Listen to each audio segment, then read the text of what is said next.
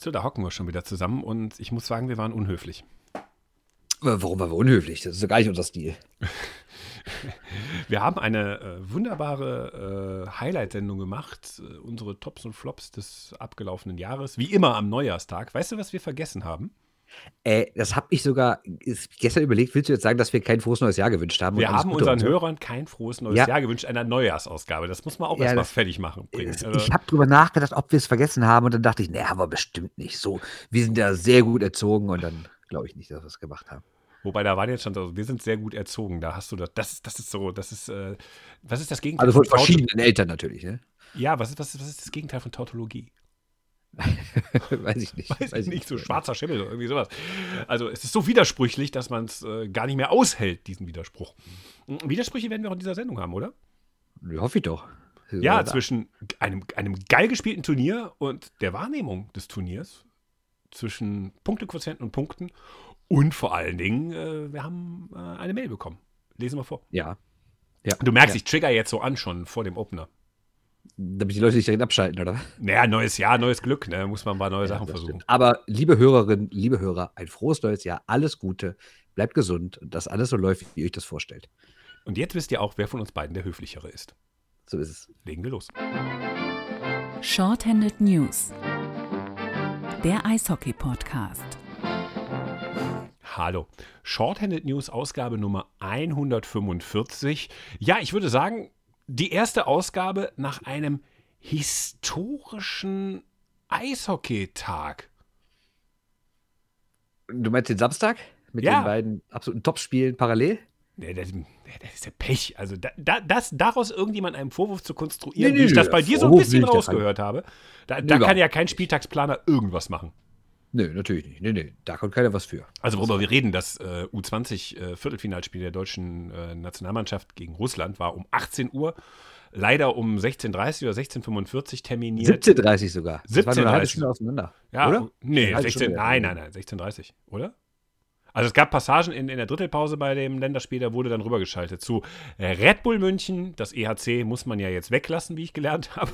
Zumindest auf der Facebook-Seite. So, genau. Nein, 17.30 hat das angefangen, das Spiel. Okay, 17.30 EHC Red Bull, Entschuldigung, Red Bull München gegen die Adler Mannheim. Das Spitzenspiel, auf das alle warten, weil natürlich wieder alle, egal was Punktequotienten aussagen, wie viele Corona-Spiele wie gewertet werden, äh, wer aus Versehen mal den U23-Spieler vergisst, wie in der DL2 passiert und dann das Spiel gegen sich gewertet bekommt, wahrscheinlich gegen sich gewertet bekommt. All das, dieses Topspiel wird wahrscheinlich auch wieder das Finale in diesem Jahr sein. Äh, oder auch nicht, aber da rechnen die meisten mit. Und das Spiel fast parallel mit dem, und jetzt wieder, historischen Viertelfinale der deutschen U20-Nationalmannschaft. Denn ich habe in einem Text von Bernd Spickerath, hallo, schön, dass du dabei bist im Übrigen. Mein Name ist Christoph Ulrich. Herr Ulrich, Christoph Ulrich, sein Name, ja. Genau. Gelesen, äh, das erste Mal überhaupt im Viertelfinale gewesen. Das allererste Mal. Also sie waren schon mal Fünfte, aber da war das noch nicht das jetzige Turnier. Also sie sind schon mal in die Top 8 gekommen, aber sie haben sich seitdem es richtig dieses Turnierformat gibt mit einem Viertelfinale K.O.-Runde, sind sie zum allerersten Mal ins Viertelfinale gekommen. Seit die Cash-Cow gemolken wird bei den World Juniors und seit man sagt, wenn das Turnier ausfällt, sind diverse Verbände pleite, äh, seitdem. So gut war man noch nie. Ja, und vor allem TSN, ne? Also es, es, es, gibt ja in Kanada die Legende, dass die World Juniors eigentlich nur das sind, was sie heute sind, weil TSN das Ganze übernommen hat. Und TSN hat ja, äh, ist ja einer der großen Sportsender in Kanada, der andere ist Sportsnet. Und äh, Sportsnet hat natürlich seit Jahren die NHL-Rechte. TSN hat auch noch ein paar, aber ist nicht mehr so die klare Nummer eins. Und deswegen konzentrieren sich natürlich umso mehr auf die World Juniors. Und das ist auch interessant äh, zu sehen, wer dann wie berichtet. Ne? Also, das finde ich auch bekloppt, dass auf TSN siehst fast keine NHL-Themen, sondern fast nur World Juniors. Und bei Sportsnet geht es 90 Prozent um die NHL. So. Ihr, kennt, ihr, kennt, das Ergebnis. Äh, Russland ist weiter im Halbfinale, die deutsche Nationalmannschaft ist ausgeschieden im Viertelfinale 1 zu 2 hieß es gegen die deutsche Mannschaft. Und ich habe auch da im Text vernommen und diversen anderen Texten und diversen Äußerungen, unter anderem von Tim Stützle, unter anderem von JJ Peterka, äh, Kollegen Elias und so weiter. Man ist unzufrieden. Ja, und ist das nicht, ist mal ganz ehrlich, ist das nicht die allerbeste Nachricht überhaupt? Und das hat mich an die WM 19 erinnert, also von der A-Nationalmannschaft, äh, wo die Mannschaft äh, 1 zu 5, zwar recht deutlich, aber so deutlich war das Spiel nicht, im Viertelfinale gegen die Tschechen rausgeflogen ist in Bratislava. Und da waren auch alle so unzufrieden. Und damals habe ich schon gedacht, und haben auch, weil jetzt nicht der Einzige, dem das aufgefallen ist, vielen ist es aufgefallen, aber dass da einfach ein ganz neuer Geist herrscht. Und das ist halt eben nicht mehr eine Mannschaft, die sich auf die Schulter klopft und sagt, ja, war doch gut, wir können mit erhobenem Haupt und sowas. Der Klaus Vetter hat das auch in einem Kommentar für Tagesspiegel geschrieben, dass man jetzt einfach mehr will und dass es eben auch nicht unrealistisch ist, sondern berechtigt ist zu sagen, hier in dem Spiel war mehr drin. Ey, wir brauchen nicht darüber reden, dass die Russen in den ersten 40 mhm. Minuten das Spiel dominiert haben. Das wollte ich nämlich gerade einwerfen. Also da, da habe ich aber auch 40 Minuten gesehen, wo ich dachte so, naja, äh, so eng war es dann nicht. Nee, das stimmt. Also, ich meine, Deutschland hatte auch Chancen. Denk an den Pfostenschuss von Stützle ja. im ersten Drittel. Dann, ich glaube, Elias hat mal am leeren Tor vorbeigeschossen. Hat Zimmermann nicht immer am leeren Tor vorbeigeschossen? Ich bin mir nicht ganz sicher. Auf jeden Fall gab es schon vereinzelte große Chancen. Aber man darf nicht vergessen, die Russen haben das Spiel gemacht. Ne? Also, da, da gab es ja Phasen, wo sie sich teilweise zwei Minuten festgesetzt haben und die richtig, wie es immer so schön heißt, durch die Waschmaschine gedreht haben. Ne? Das heißt, nach 40 Minuten kann das Spiel auch schon durch sein. Andererseits, du machst das 1-2. Kann man drüber reden, ob Askarov den halten muss, aber okay. Trotzdem, danach bist du richtig im Spiel. Hast einen Lattenschuss, hast noch zwei Riesenchancen. Eine von Peterka, noch eine andere von Elias, wo er mit der Rückhand alleine vor Askarov steht. Also du kannst da wirklich in die Verlängerung kommen und dann ist natürlich alles drin, wenn du, wenn du so eine erste Reihe hast. Ne? Ja gut, es ist natürlich Momentum, muss man natürlich auch fairerweise sagen. Ne? Wenn das äh, bei 0 zu 2 im Eishockey, wissen wir alle, ist das jetzt kein wirklich äh, hohes Ergebnis und dann kassierst du einfach zum blöden Zeitpunkt. Genau das war er ja, der Anschlusstreffer, den, ja. äh, das 1 zu 2 dann oder den Anschluss halt auf ein Tor Unterschied. Das beflügelt dann nochmal die andere Mannschaft, die zweite Luft sozusagen. Jetzt kommen mir ganz viele Sportphrasen, aber da ist ja dann schon trotzdem was dran. Dass man sagt, okay, jetzt fängt der Gegner an zu grübeln, so verdammte Hacke, warum führen wir hier nicht 3, 4, 5, 1? Äh, warum muss ich mich jetzt nochmal anstrengen? Äh, nervig. Äh, oh, vielleicht, die haben ja doch diese gute erste Reihe, verdammt, ne? 13 von 15 Toren im Übrigen durch diese Reihe. Ja, schon also krass, also ist, ne? schon, schon, schon, ist auch vielleicht etwas, was wir mal genauer beleuchten sollten, dass es vielleicht nicht alles Gold ist, was glänzt äh, im deutschen Nachwuchs-Eishockey. Aber es äh, ist eine lange Diskussion, die wir in den nächsten Wochen, Monaten sicher hier und da mal führen werden. Aber äh, natürlich, klar, ist das Momentum da gewesen. Ne? Und das ist schon, ähm, also ich sag mal so, ich persönlich bin nicht unzufrieden, ähm, weil es halt noch Luft nach oben lässt. Stell dir mal vor, das wäre jetzt in die Verlängerung gegangen. Das hätte man eventuell durch einen Lucky Punch da in der Verlängerung dann auch gewonnen. Ja, und dann wäre es ins Halbfinale gegangen, dann wäre das 16 zu 2 gegen Kanada vergessen gewesen. Das darf man ja nicht werten, aber es wäre dann natürlich schon wieder so dieser Punkt gewesen, so dann wäre es, glaube ich, schnell überhöht worden. Was, wo ich finde, ist noch nicht der Zeitpunkt für. Nee, weil also ich sag mal so, die ist jetzt nicht so, als wäre es mega unverdient gewesen, wenn die das Viertelfinale gewonnen hätten. Aber ich finde auch, Deutschland hat in dem Turnier, auch aus Gründen, auf die wir gleich nochmal eingehen, natürlich nicht so gespielt, als seien sie eine Top-4-Mannschaft. Ich finde, da, wo sie jetzt sind, ich glaube, die sind jetzt auf der Endtabelle, glaube ich, auf Platz 6, wenn mich nicht alles täuscht. Mhm. Ich finde, das ist eine realistische Einordnung, was diese Mannschaft aktuell kann. Man kann vielleicht noch drüber reden, dass die Tschechen eigentlich noch vor ihnen wären, wobei sie letztes Jahr ja auch schon geschlagen haben. Aber ich finde, das ist gerade so die Abteilung, in der die deutsche U20 mit dem aktuellen Kader spielt, zwischen Platz 6 und 8 irgendwas. Ne? Wobei man schon sagen, ist schon realistisch. Wobei man schon sagen muss, dann wäre die alten Bekannten Slowakei und Schweiz geschlagen worden. Das ist ja auch das, was im A-Nationalmannschaftsbereich immer so äh, die Benchmark ist, wo man sagt, da musst du irgendwie vorkommen ist tatsächlich Duelle gegen die Schweiz ja auch immer so giftig äh, auf den Bereichen. Man hört es immer wieder, alte Nationalspieler, ähm, aktuelle Nationalspieler, Junior-Nationalspieler sagen immer, die Schweiz ist eigentlich das, wo du das Augenmaß herstellen musst im deutschen Eishockey. Ja. Bist du weit hinter der Schweiz, machst du gerade alles falsch. Bist du vor der Schweiz, machst du vieles richtig. Bist du auf Augenhöhe, ist es eigentlich normale Zeit. So, und das hast du auch wieder gemerkt, aber auch da merkst du kontinuierlich, du gehst in die Spiele gegen die Slowakei und die Schweiz so in den letzten Jahren war es ja so vor dieser 218er-Geschichte, dass du sagst, naja, leicht favorisiert sind sie. Inzwischen hat sich das so ein bisschen, die anderen, genau. Ja. Ähm, es hat sich so ein bisschen gewandelt, dass du schon in diese Spiele gehst, selbst nach so 16 zu 2, dass du sagst, trotzdem läuft in der deutschen Mannschaft genug individuelle Qualität mit rum, dass du eigentlich gegen diese Gegner in den ersten beiden Reihen mindestens bestehst und besser bist. Und das ist so etwas, der dieser Trend zeigt sich, hat sich da mal wieder gezeigt. Ne? Egal wie knapp die Spiele waren. Können auch andersrum ausgehen, keine Frage. Aber es ist, es ist schon interessant, wie sich das in den letzten zwei, wahrscheinlich auch in den nächsten Jahren entwickelt. Ja, ich meine, du hattest ja jahrelang diese Top 7 im Eishockey, dass die Slowakei rausgefallen. Mittlerweile, finde ich, hast du so eine Vierteilung so im, im Top-Niveau. Du hast die Top 5, ne, also Kanada, Russland, Schweden, Finnland, USA. Dann kommt Tschechien, die irgendwie zu schwach für die Top 5 sind, aber zu stark für den Rest. Und dann kommen diese drei Deutschland, Schweiz, Slowakei und dann kommt der ganze Rest. Ne? Und das ist halt, äh, ja, und ich finde, das ist auch genau der Anspruch, den, den das deutsche Eishockey, sei es bei den Herren, sei es bei den Damen, aber bei Damen sieht es ein bisschen anders aus, wobei Deutschland da ja sogar schon mal ganz, äh, sogar schon im Halbfinale war bei der WM. Ähm, aber, oder sei es jetzt bei der Jugend, ich finde, das ist immer so die, die Messlatte, die du haben musst. Du musst immer dich an der Schweiz und der Slowakei orientieren, mit Blick vielleicht sogar auf die Tschechen. Ja, dann sind wir doch bei der Frage, wie schaut es denn aus? Wo stehen wir? Ja, da. Wo stehen wir? Wo steht das deutsche Eishockey? Ja, genau da würde ich sagen. Ne? Also, es ist schon okay, weil das ist ja jetzt auch im zweiten Jahr in Folge gewesen. Natürlich muss man sagen, wenn, obwohl sie nächstes Jahr rein vom Alter her noch mitspielen können, aber wenn Stütze sich wirklich in der NHL durchsetzt, glaube ich nicht, dass er freigegeben wird für so eine WM. Seider ist dann endgültig zu alt. Der ist dieses Jahr schon nicht freigegeben worden. Bock war dieses Jahr schon zu alt. Ähm, dann die Frage ist, was mit Peterka und Reichel passiert könnte natürlich sein, dass sie dann immer noch in der DL spielen, weil denen wird ja vorher gesagt, dass sie ein bisschen länger brauchen, um in den mhm. NHL anzukommen. Peterka wird ja auch jetzt wohl, was man so liest, erstmal zurück nach München kommen, während Schütze ja direkt nach Ottawa geflogen ist. Und Reichel wird ja auch wohl erstmal weiter in Berlin spielen. Wenn das nächstes Jahr immer noch so ist, könnten die beiden zumindest noch nach wie vor in dieser Mannschaft spielen. Dasselbe gilt Florian Elias.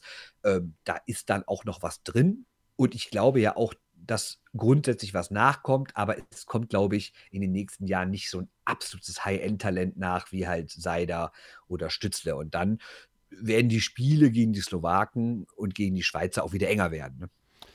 Ja, aber dann sind wir doch genau bei der Wobei Frage. eng waren sie ja, ne? Aber ja, die waren jetzt vielleicht gut, auch anders ausgeht, das meine ich. Gut, die Corona-Situation muss man jetzt auch nochmal damit rein äh, wenn man das Schweizspiel sieht mit voller Kapelle. Ähm, ja, naja. Ja, war ganz anders. Ne? Also, also mal fernab davon, dass andere Leute natürlich auch Eishockey spielen können, bringt das natürlich vor allen Dingen für die Top-Leute Entlastung. Ne? Also, ja, wo ich meine. Es fehlt ja auch trotz. Jetzt habe ich trotzdem eine halbe Stunde gespielt in einem Spiel, ne? aber trotzdem. Ja, aber vergiss nicht, ähm, alleine durch die Corona-Fälle im Vorfeld konnten nicht die besten Spieler tatsächlich mitfahren. Es fehlten immer noch äh, Spieler und so auf dem 1 zu 1 Level.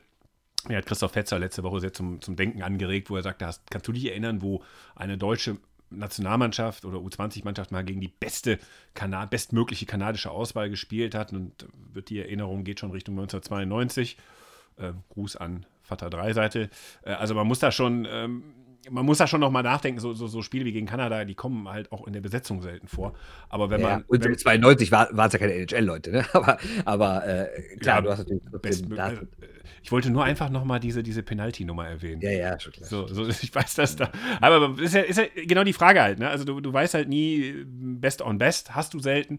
Du hattest bei der deutschen Mannschaft definitiv nicht die Besten dabei, in die du hättest haben können.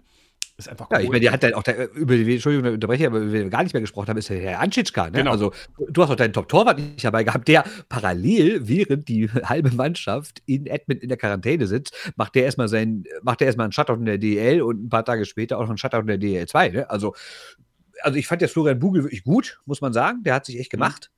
Aber äh, so ein Anschitschka hätte der Mannschaft, glaube ich, nicht so schlecht getan.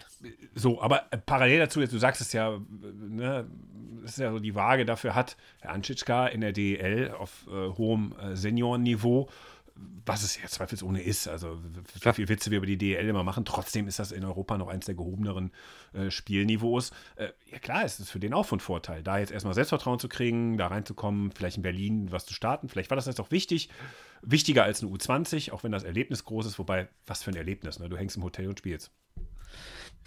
Ja, wobei ich glaube ich trotzdem, dass für die, für die, die spielen konnten, ein Erlebnis war. Für die, die gar nicht spielen konnten, war natürlich der absolute Horror, oder die jetzt nur ein Spiel machen konnten. Ich meine, da musst du dir überlegen, da sitzt du da zehn Tage oder noch länger in Quarantäne, warst ja vorher zu Hause schon mehr oder weniger abgeschottet, da zumindest noch mit den anderen, durftest aufs Eis, aber dann machst du da gar nichts. Das ist schon echt bitter. Ne? Und was man ja auch bei, äh, nicht vergessen darf, mal fernab davon, dass nicht so viele Spieler da waren, die konnten ja auch nicht einmal richtig trainieren. Die hatten kein einziges Testspiel. Die konnten nie mal voll über Tage ein Trainingsprogramm durchziehen, weil wie trainierst du denn bitte am Morgen, wenn du abends oder nachmittags ein Spiel, das ist ja kein richtiges Training in dem Sinne. Und selbst wenn du innerhalb von vier Tagen drei Spiele hast an dem einen freien Tag, machst du ja auch keine richtige knallharte Einheit. Da versuchst du ein bisschen zu regenerieren und hier und da vielleicht noch mal ein bisschen Überzahl zu üben oder was auch immer. Aber das ist ja, äh, also ist ja nicht so, als hätten die sich irgendwie vier, fünf Wochen vernünftig vorbereiten können und dann wären die Spieler ausgefallen, sondern das hat ja auch den, äh, hat ja auch den Nachteil gehabt, dass die quasi bis zum Schweizspiel, ich meine, wie oft haben die wirklich richtig komplett stundenlang trainieren können in Edmonton? Ich glaube gar nicht, oder? Tja. Wirklich noch krasser dann. Voll war es nicht beim Training bei denen. Ich möchte aber so ein bisschen darauf hinaus, was lernen wir jetzt daraus? Also, wir haben ja jetzt die Aspekte besprochen, da ist eine überragende Reihe, ähm, da gibt es sehr gute Einzelspieler, da hat man auch ein bisschen Jahrgangsglück dabei, auch wenn das in der Breite schon nach mehr klingt, als es das vor fünf Jahren klang. Nichtsdestotrotz, ich stelle jetzt mal zwei Fragen äh, und ja. äh, mal gucken, ob du sie mir beantworten kannst.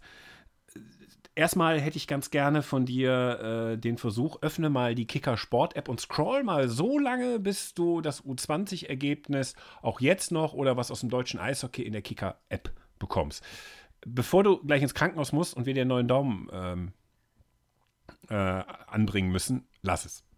Zweite Frage, vielleicht kannst du die ja beantworten. Ähm, die ist auch rhetorisch. Gib mir mal den Timecode vom Sportstudio, wo über die frische Niederlage berichtet wurde. Ja, also das finde ich auch wirklich kurios, weil da, da wäre es ja gar nicht darum gegangen, dass man da irgendwie einen 10-Minuten-Bericht mit Abstreiter-Interview und Schützle-Interview macht. Weißt du, es hätte ja echt gereicht, wenn man da auch nur auch nur eine Minute kurz die Tore zeigt, noch kurz erzählt, äh, historischer Erfolg und Stützle gedraftet worden und Peterka auch super und Elias und bla bla bla. Hätte ja schon völlig gerecht, aber das wieder so gar nicht zu haben. Das verstehe ich einfach nicht. Wie war es denn also bei den Sonntagnachmittagssendungen? Die hast du ja verfolgt. Da habe ich mich dann auch. Ja, ich wollte sie verfolgen, aber ehrlich gesagt habe ich sie nicht gesehen. Ich habe aber zumindest, was ich gemacht habe, ich habe mir im Internet das Programm angeguckt, also die Themen, die da vorgegeben waren. Und da stand da auch nicht. Ich lege jetzt nicht meine Hand dafür ins Feuer, dass nicht wenigstens erwähnt wurde. Vielleicht wurde es ja doch noch irgendwie umge doch noch gezeigt, weil sie es irgendwie sonntags mittags gemerkt haben, dass es was Großes war. Aber zumindest laut Plan wurde da auch nicht drüber berichtet. Und Vier-Schanzentournee und Biathlon bist aber jetzt voll im Bilde. Ja, das ist ja immer so. Wobei man sagen muss, äh, DL-Berichte werden ja im Rahmen dieser Wintersportberichterstattung in ARD und ZDF dann schon gezeigt. Ne? Also auch München-Mannheim wurden dann Highlights von gezeigt. Ne? Das ist schon in Ordnung. Ja, will ich gar nicht bestreiten. Ich will nur sagen, so dass das, das, das Gefühl für den Sport ist noch nicht so vorhanden. Dieses, ähm, das interessiert viele Menschen, das ist cool vor allen Dingen. Und damit bin ich bei der, ich will gar nicht, ich will gar nicht eine Mediendebatte aufmachen. Gar nicht, überhaupt nicht. Weil ähm, die nehmen nur das, was sie präsentiert bekommen und das braucht doch seine Zeit. Das sind ja auch geübte Prozesse. Nee, ich rede mal darüber, wir haben ja auch in den letzten Podcasts sehr stark über Leon Dreisetter geredet, wie der sich so als Typ darstellt, dass der da auftauen muss, dass das eine andere, andere Geschichte ist. Aber wenn ich mir so einen Tim Stützler angucke und wenn ich Kollegen Peterka manchmal reden höre, Seider vor allen Dingen. Seider ist auch cool, aber Stütz, Stützler hat so Posterboy-Qualität. Weißt du, den kannst ja. du auch so. Ja, ist ein cooler Typ. Auf jeden den, Fall. Kannst du, den kannst du so wirklich mit seiner großen Fresse, mit seiner großen Viersener Fresse. Gruß aus Mönchengladbach, du Bauer. so. Es ist eine normale Begrüßung da oben, ne? Also da. Ja. So. Ähm, Kreis Viersen hier so. Ne? Da fahren sie noch Trecker. Wir haben schon, wir haben schon ähm, Viertaktmotor. Äh, auf jeden Fall. ja, er muss ja, auch, muss ja auch den Neusser und den Düsseldorfer bedienen der ja auch ein paar Vorurteile gegenüber meiner Heimat hat. Ja, äh, du musst ja auch als Gladbacher einmal die Chance nutzen, auf jemanden herunter zu gucken. Ne? Ja, das war im Kreis Heinsberg. Genau. Also, das war ja mit Corona so toll. Ne? Man konnte so wirklich, als, als, als in Mönchengladbach so die Grenze fast dicht gemacht wurde, so endlich kann man mal offen gegen Heinsberger sein. Ja. So, das ist so, so, das ist so äh, Heinsberg und Autofahren. Das ist wie Frankfurt. Frankfurt und Offenbach, ähnlich. Vergleichbar, nur in kleinerer, ländlicherer Dimension. Also, wenn ihr das ländliche Pendant zu Frankfurt-Offenbach sucht, habt das da.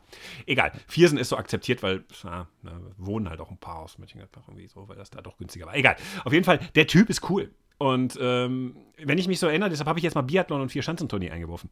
Das hat auch von Typen gelebt. Das hat auch von der Darstellung gelebt. Das hat auch von den PR-Kampagnen gelebt. Und ich glaube, dass dieser Erfolg, den man jetzt nicht überbewerten muss oder der jetzt nicht über große Erwartungen weckt, trotzdem beinhaltet, es ist das kleine Fundament für eine ordentliche PR-Kampagne, die man mit jemandem wie Tim Stützle, der erwartbar in Ottawa ja vielleicht eine Rolle sogar spielt, bei so einem Team, durchaus möglich. Klar. Ähm, der schießt geile Tore die NHL hat so mit Social Media Rechten, sagt man, auch können wir benutzen. Also da würde ich jetzt als Deutscher Eishockeybund Vollgas geben und sagen, okay, wir brauchen Stützle Operating Systems, wir müssen mit den Sendern, die wir haben, es ist ja Sport 1, die jetzt übrigens dann auch wieder bald DEL äh, im Free TV übertragen. Äh, das, falls es, falls es irgendjemandem aufgefallen ist, es gab kein Free TV Star-Angebot aktuell auf Sport 1. Soll jetzt wieder kommen. Ähm, war jetzt bisher alles nur bei Magenta. Ähm, dass man mit denen so ein bisschen was macht. Nicht so diese hm, Rick Goldmann Begleitreportagen, sondern wirklich, bam, 20 Sekunden, geilster Typ der Welt. Hier, Eishockey, Tim Stützle und so. Klar, viel Druck, aber man hat ja so ein paar Jungs, auf, wo man das verteilen kann. Was es, glaube ich, jetzt braucht, ist, um das weiterzugeben und vielleicht auch Kinder und Jugendliche, ich will so cool werden wie der, ich möchte Eishockey spielen. Äh, weil darum geht es ja auch in der Nach-Corona-Zeit. So, wo gehen die Leute wieder hin? Also mhm. nicht ins Stadion oder so, sondern wo geht der Spieler hin? Der, der junge Spieler. Jetzt hat man eine Chance, sagen mit den Jungs, hey, äh, falls ihr nach Corona überlegt, einen Sport anzufangen, das sind die coolen Jungs von uns. Und die hat ja, zum Beispiel der deutsche Fußball gerade gar nicht. Überhaupt nicht. Nenn mir einen vergleichbar coolen Typ, im deutschen Fußball wie Tim Stützle. Ja, Goretzka ist schon cool. Ja, aber, weißt aber du, der, spielt beim FC Bayern. So aber der spielt beim FC Bayern. Ja. Weißt du, äh, ja, und der ist auch nicht so nicht dominant cool. wie jetzt Tim Stützle. Ne? Ja. So, der, der, der Tim Stützle spielt bei einem Kackteam. Jetzt mal ganz klar, ist aber sehr hoch gedraftet. Ist Kanada, ist nicht Nordamerika, also irgendwie so ein Kackteam, was auch noch in einem, im, irgendwo im Süden versenkt ist, der USA, sondern spielt in Kanada, ähm, in der Hauptstadt da kann man mal ein Foto mit Justin Trudeau machen oder so. Also da, da, bietet sich viel an. Das musst du aber jetzt inszenieren. Also ich rede über Inszenierung tatsächlich. Ja, ja schon klar, schon klar. Äh, also und ich meine, der große Vorteil, den das deutsche Eishockey hat, dass du ja drei von diesen Typen hast. Du hast drei Seiten jetzt überall präsent. Dann hättest du halt die nächsten beiden halt Seider und Schütze, die halt nicht nur sportlich überragend sind, sondern halt auch echt coole Typen sind. Mit denen kannst du dich auch unterhalten. Die machen auch mal einen Scherz mit und sowas. Ne? Da, sind, da sind echt schon gute Sachen bei. Das große Problem, was ich natürlich sehe, ist, wie bei drei Seiten, die spielen halt nicht in der heimischen Liga, die spielen halt nachts. Und da es interessiert die Leute dann doch zu wenig. Dass ja, aber dafür ist, aufstehen würden. Stopp, stopp. Du das, siehst dann das, das ist das Highlights. Ich, das ist eindimensional, finde ich. Nein, ich meine, dadurch, also du kannst die ja nur richtig populär machen, wenn die Leute dauerhaft präsent sind im Fernsehen oder in den Medien. Nee, ich rede über die Sportart. Ja, schon klar, aber du willst sie doch, du willst sie doch personalisieren über, über die. Ja, nee, Moment, Moment, Moment, Moment. Damals, das ist jetzt ja ganzheitliches Konzept. Du bist, du bist drauf. Ja, klar, dafür stehen die Leute nachts in der NHL auf. Geschenk, klar. Bei Dirk Nowitzki im Finale stehst du auch auf. Aber Dirk Nowitzki ist ja auch nur ein Carrier gewesen für das Niveau des, des Basketballs, was man hier in Deutschland gucken kann. Das heißt, du hast jetzt auch noch, kommt ja noch was anderes hinzu. Du kannst ja inzwischen die DEL gucken Außer halt die Nordgruppe. du kannst jetzt die DL inzwischen gucken, ohne dass du sagen musst, okay, cool, wir haben hier ein paar coole deutsche Spieler in Übersee. Die sind total cool. Ey, das, die machen auch total geile Skills-Wettbewerbe. Du kannst sogar Social-Media-Videos mit denen machen. Du kannst richtig coole Gladiatoren-Scheiße mit denen machen. Aber bitte schaltet nicht das heimische Eishockey an, weil das könnte euch, äh, die Antwort, äh, wie das Eishockey hier aussieht, könnte euch verunsichern. Das ist sinngemäß. Ich möchte nochmal den alten Innenminister da zitieren, nach diesem möglicherweise, nach dieser Terrorgefahr äh, bei dem Länderspiel. Ja. Äh, Wer es vergessen hat. Aber es war eine der größten politischen Antworten so. Die Antwort darauf könnte sie verunsichern. Und genau das ist das. Das deutsche Eishockey war ja jahrelang so, wenn du die DL angemacht hast, die Antwort auf die Frage, wie die deutsche Eishockeyliga aussieht, könnte sie verunsichern. Das ist ja auch nicht mehr so. Du kannst ja ein Spiel anmachen, die, die, die ganze Gelande drumherum, dass die politisch unfähig sind und schlecht scheiß Lobbyarbeit gemacht haben, das ist was für uns. Aber so die Spiele selber, die kannst du gucken. Das ist sauberes, gutes Eishockey. Kein Weltklasse-Eishockey, aber es ist gutes Eishockey. Da hat Spannungsbögen mit drin. Spieler kennt man teilweise, so hat schon mal von denen gehört. Das heißt also, über man guckt ein Stützle-Highlight, man guckt ein Petaka-Highlight oder, oder man sagt so, hey, der Stützle ist schon da, der Petaka, der spielt noch hier in Deutschland. Ähm, man kann da was mitmachen. Man kann die Leute ja, ins, ins hiesige Eishockey jetzt wieder treiben. Also das ist jetzt gerade, jetzt ist der Moment, wo du sagst, und es ist nicht so langweilig wie Geisterspiele im Fußball, wo du äh, die Lüftungsanlage vom Freiburger Stadion mehr hörst als Christian Streich, der gerade überlegt, ähm, was er sozialkritisches anmerken will.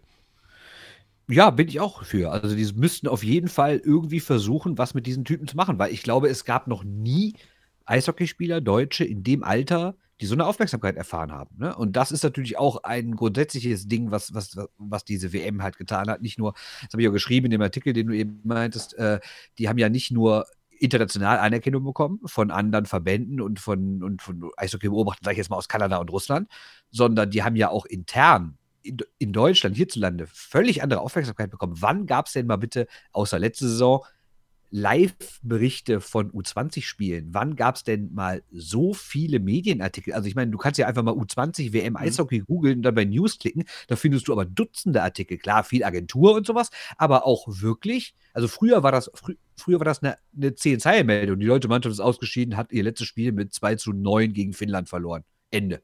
Und heute hast du da richtige Artikel und, und, und wie gesagt, wenn Sportstudio und Sportschau dann noch ein bisschen mehr machen würden, wäre es sogar komplett angekommen. Also ich finde trotzdem, auch wenn es wenn immer mehr geht, war das auch medial und generell von der Aufmerksamkeit und auch in Social Media merkst du das ja, wie, wie viel mehr da dieses Turnier auf einmal ein Thema war.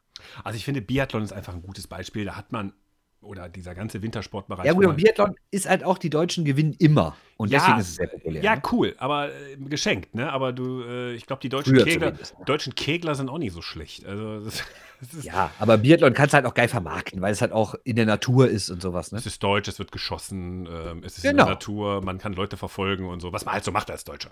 Äh, Eben. eben. ne? Nein, äh, ich erinnere einfach nur auch mit, mit, mit Hannawald und äh, hier Martin Ja, vorher schon Weißflog, die Generation. Weißflog Ne? und so. Das war ja Typen, ne? Also, das heißt, ich erinnere mich immer, für mich ist immer so ein Punkt, wenn am Düsseldorfer Bahnhof, da sind so Highlight-Werbebanden, die sich so alle, die so die ganze Zeit rollieren.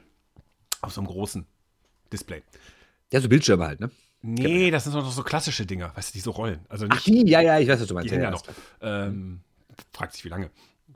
Und wenn, wenn du auf einem dieser Dinger, also wenn irgendeiner sagt, ich bin bereit, Geld dafür auszugeben, diese Kacksportart auf so einem Highlighter zu bewerben, wo jeden Tag eine Million Leute vorbeigehen, dann, dann ist alles gut. Und da musst du hin.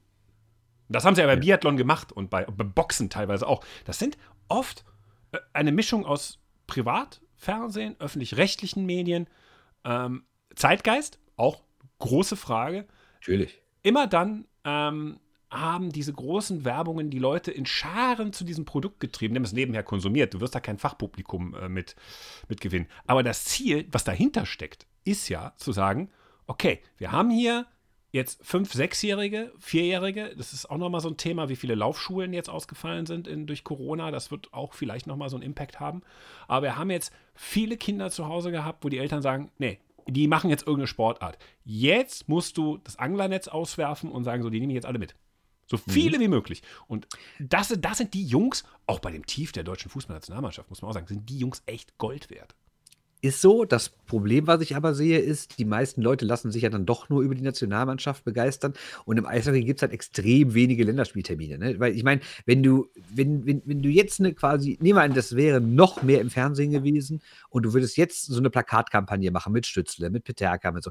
Also ich meine, für, für was willst du werben? Also den einen kannst du in Nordamerika sehen, den anderen in München. Du kannst ja nicht sagen, hör mal, in zwei Wochen ist wieder ein Länderspiel oder noch ein Turnier oder sowas. Ach du, aber dann, dann ganz ehrlich, äh, dann ehrlich, wenn ich, äh, wann geht das los, dass ich im Penny-Prospekt aufschlage und mir Tim Ja, Stützle, das ist gut. wie die ja. Handballer mir, die Handballer bieten mir dann Nüsse an und ich möchte, dass mir Tim Stützle Bananen anbietet. ja, richtig. Ja. So.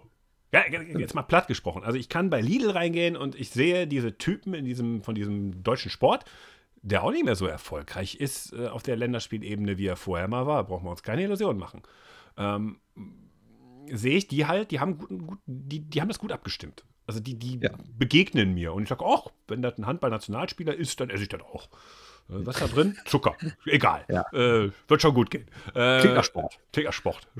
So, so, gerade, gerade diese isotonischen Sportgetränke. Immer nehmen. Ja, also da bin ich echt, echt mal sehr gespannt. Und ähm, ich weiß nicht, ob du den DEL-Podcast gehört hast mit dem Geschäftsführer, oder was heißt Geschäftsführer, mit einem aus dem Vorstand, glaube ich, von der Rewe-Gruppe, der dann für Penny zuständig ist. Und der hat ja auch schon angekündigt, ne? Also die wollen auf jeden Fall Geschichten in den Märkten machen und halt nicht jetzt nur die klassische, die, äh, die klassische Autogrammstunde, sondern die wollen halt auch, die haben ja da so, eine, die haben so ein eigenes Radiosystem, also da läuft da so ein interner Radiosender, da sollen halt DL-News kommen, die wollen halt auch die Leute sichtbar machen, sei es Gewinnspiele, vielleicht, also ist jetzt von mir völlig spekuliert, aber vielleicht gibt es dann auch irgendwie mal äh, ab einem bestimmten Warenwert, gibt es vielleicht ein Ticket fürs nächste Spiel, wenn, wenn wieder Zuschauer rein dürfen, oder es gibt irgendwelche Sammelalben oder was auch Ja, Sammelalben Also sind cool. also da, auf jeden Fall. Also da wollen die schon diversen Kram machen. Und auch wenn Stütze und Dreiseiten dann nicht mehr in Deutschland spielen, Die kannst du trotzdem da reinpacken. kann man die natürlich trotzdem, genau, machst du halt eine unsere Stars in Übersee-Geschichte. ne? Also diese, diese Player-Cards von. Zumal, ganz kurz, zumal sie ja nicht nur Namenssponsor der DEL sind, sondern auch einer der Hauptsponsoren vom Deutschen Eishockeybund. Und dann hast du ja auch die Nationalmannschaft mit abgecasht. Ja, vor allen Dingen sind die, die, die Sammelaktionen, Sammelkarten von Stützle, Dreiseitel und Co. in Nordamerika, die kriegst du ja dann nur hier auf diesem Markt. Das ist ja bei den Player-Cards immer so schick, wenn es dann irgendwelche Karten von denen gibt. Ach, da machst du ja einen US-Ebay-Account und sagst irgendwie, oh, very rare. Korrekt. Dreiseiten Penny. Korrekt. Stark. Dass man, dass, dass sie das Zeug auch in die USA liefern, ähm, Das ist die andere Frage. Übrigens, diese, diese Radioeinblendung in Supermärkten, ne? für mich als alten Radionachrichtenmann, der äh, fünf Geil. Jahre lang immer, immer im, im, im Stundentakt neue Nachrichten geschrieben hat, immer auf der Suche nach dem Neuesten. Und die Dinger sind ja auf Halde produziert. Für mich ist das immer, wenn ich, gerade bei Real, wenn ich dann so einkaufen gehe und dann höre ich das, und ich mir so, oh, mich schüttelt, weil das sind dann immer so, so Nachrichten von, von so, weißt du, bis um 21 Uhr im Supermarkt und du kriegst die Nachrichten um 6 Uhr morgens präsentiert. Nee, viel geiler finde ich doch. Boah, das ist immer so ganz schlimm für mich. Weißt das ist so. Ja, am besten ist, wenn da irgendwie so ein Kollegengespräch, die unterhalten sich so ganz nebenbei. Ach, was machst du denn heute Abend? Ach, ich mache übrigens ein Risotto. Ach, den Reis gibt's doch hier. Und Ja, so ja, weiter. ja, ja, ja. Und ich denke immer so, so, weißt du, so, ja klar, ist ein Marketinginstrument, jetzt bitte, bitte keine Kriterien ansetzen, aber es ist halt, es ist halt so, so sagen wir mal so, ich, ich, ich schraube vorne, Es kommt immer so zufällig, dass es auf einmal um Produkte geht. ja, es, ach, Ich dachte ja, einfach ein Gespräch unter Freunden. ja, genau, also das muss ich, das muss ich schon sagen, so, äh, es, Alter. ist, aber da, klar, da kann man was mit denen machen, da kann man, da kann man, wenn man Steady die Eishockey-Spiele, äh, vielleicht jetzt nicht von dieser Saison, weil das wird ein bisschen schwierig, oder immer, immer, bei, oh Gott, was war gestern Abend für ein Spiel, zack, Nachrichten rein, kein Fußball, kann man machen, äh, stört keinen. Ja, aber, aber das wollen die machen. Die wollen ja wirklich über die DL berichten. Ne? Ja, dann ist doch alles prima. Aber das ist ja so Sachen halt. Jetzt- gehen wir nochmal zu U20. Äh, ich würde aber gerne auf drei einzelne Personen eingehen. Also sagen wir vier. Also natürlich die Top-Reihe. Also Stützler hat international auch ganz klar seinen Status als Ausnahmetalent gefestigt. Ich meine, es gibt ja wirklich Leute, die sagen, der könnte MVP werden des Turniers. Peterka, finde ich, hat einen Riesenschritt gemacht, weil der war ja immer so hinten dran, gerade weil er jetzt auch äh, deutlich hinter Lukas Reiche gedraftet wurde, haben eigentlich alle immer nur, das heißt alle immer ist auch wieder Schwachsinn, aber die meisten Leute haben ja dann vor allen Dingen über die beiden gesprochen und Peterka war dann so ein bisschen hinten dran als, als, als Zweitrunden-Pick, was ja auch trotzdem eine überragende Leistung ist. Äh, der, finde ich, hat absolut auf dich aufmerksam gemacht, wie schnell der ist, wie dynamisch der ist. Schön One-Timer, dieses eine Schlagschusstor da in, äh, in, in Überzahl. Ich glaube, es war gegen die Schweiz, war einfach sensationell. Äh, auch sonst gute Sachen gemacht. Der Bauantrick war auch krass. Äh, Bübli-Trick, bitte. ja, ja, da- das fand ich ein schönes Wort. Ja, Florian Elias, ähm, obwohl ich da, ich nenne den Namen, nicht aus berufenem Munde gehörte, dass es da durchaus kontroverse Meinungen gibt, ob er wirklich so ein super Talent ist, aber zumindest hat er seine Chancen 2021 gedraftet zu werden, jetzt nicht unbedingt verringert. Ne? Äh, ja, dann wie gesagt, Bugel, von dem hatten die meisten wahrscheinlich auch noch nicht so wirklich gehört. Hat auch ein ordentliches Turnier gespielt. Ich finde in der Abwehr Knüpp fand ich in Ordnung, Zimmermann fand ich in Ordnung und ich finde auch einer der Gewinner, über den ganz wenig geredet wird, ist Tobi Abstreiter. Weil der hat es erstens moralisch geschafft, da die Laune hochzuhalten, trotz der ganzen Rückschläge. Und dann hat er es wirklich geschafft, so wenig Spieler so gut einzusetzen. Wie gesagt, Klammer ums Kanada-Spiel, das hat 840 Gründe, die wir jetzt nicht alle aufzählen müssen, was da schiefgelaufen ist, dass man gegen Finnland nur 3-5 verliert, dass man gegen die Slowakei gewinnt. Da waren ja auch noch nicht viele da. Ne? Also ich finde auch, Leistung von Tobi Abstreiter ist kaum hoch genug einzuschätzen. Man kann darüber streiten, das ist ja eins von Fetzis Lieblingsthemen, dass die, dass die U20-Nationalmannschaft mittlerweile genau versucht, wie die A-Nationalmannschaft sehr, sehr viele Sachen spielerisch zu lösen und ob das nicht manchmal, gerade wenn man so extrem unter Druck ist wie gegen Russland, man dann nicht einfach mal sagen soll, komm, wir hauen das Ding einfach übers Glas raus. Ob man dann immer den spielerischen Ansatz wählen muss, kann man darüber streiten. Trotzdem muss man sagen, das ist ja nicht nur eine Ansammlung von Einzelspielern, das ist ja auch ein Kollektiv. Und gerade in den schwierigen Voraussetzungen, finde ich, hat der Abstreiter einen Riesenjob gemacht. Und ist natürlich traumhaft schön und wird deswegen zu Recht gefeiert. Ja, gut, ich habe hab mich schon mal darauf verlassen, ein Mann ist traumhaft schön, habe es dann Frauen gezeigt und gesagt, naja, ne? Hier mit dem Torwart, der bei deinem Club spielen sollte. Du kennst die falschen Frauen. Ja, was weiß ich, aber ich, ich mache das nicht mehr. Ich gebe mir der Bernd Schwickerath sagt, das ist der schönste Mann der Welt. Oder, So, das ist der Satz, der. So, der das, das habe hab ich schon gemacht, ne, bei Frauen, die so, naja. Und dann kam als Antwort bei einer aber Mama, hier in unserem Haushalt, würde ich sagen, kommt Herr Lundquist sehr, sehr gut an. ja, ja- die, die steht ja auch so Lundquist-Typen, ne? Ja, für mich. Mit ein bisschen mehr, mit ein bisschen weniger. Das ist immer so, ist volatil, ne? Und äh, nee, habe ich, hab ich, hab ich einer, einer Kollegin gezeigt, so, hier, das ist der schönste Eishockeyspieler der Welt. Sagt ein Kollege von mir. Da sagt die, nee, Mario Lemieux fand ich früher toll. Und da habe ich gedacht, nee, da gehe ich auch ich als Mann nicht mit. Da gehe ich auch als Mann nicht mit. Also da muss ich sagen, so, nee. Äh, so, äh, übrigens eine kleine persönliche Geschichte noch. Es muss ja mal ein bisschen persönlich werden. So. Ich habe ja immer Panik gehabt, wenn ich so im Nachwuchs-Eishockey rede, dass Patrick Berger, inzwischen Torwart bei den Eisbären Regensburg, äh, dass der mal groß, ein großer, großer, großer, national bekannter Torwart wird. Weil dann äh, hätte ich mich nicht mehr getraut in irgendeiner Eishalle. Warum hast du bei ihm abgelästert oder was? Oder Nö, es, es, trug sich, äh, es, es ähm, war mein Geburtstag und die DEG wurde 80 und es äh, gab vorher ein Legendenspiel, was an der Bremenstraße 2000 Leute besucht haben. Ich und, war zugegen. Und es gab danach ein DNL-Spiel, was ungefähr 10 Leute besucht haben. Da warst Ja. du auch zugegen.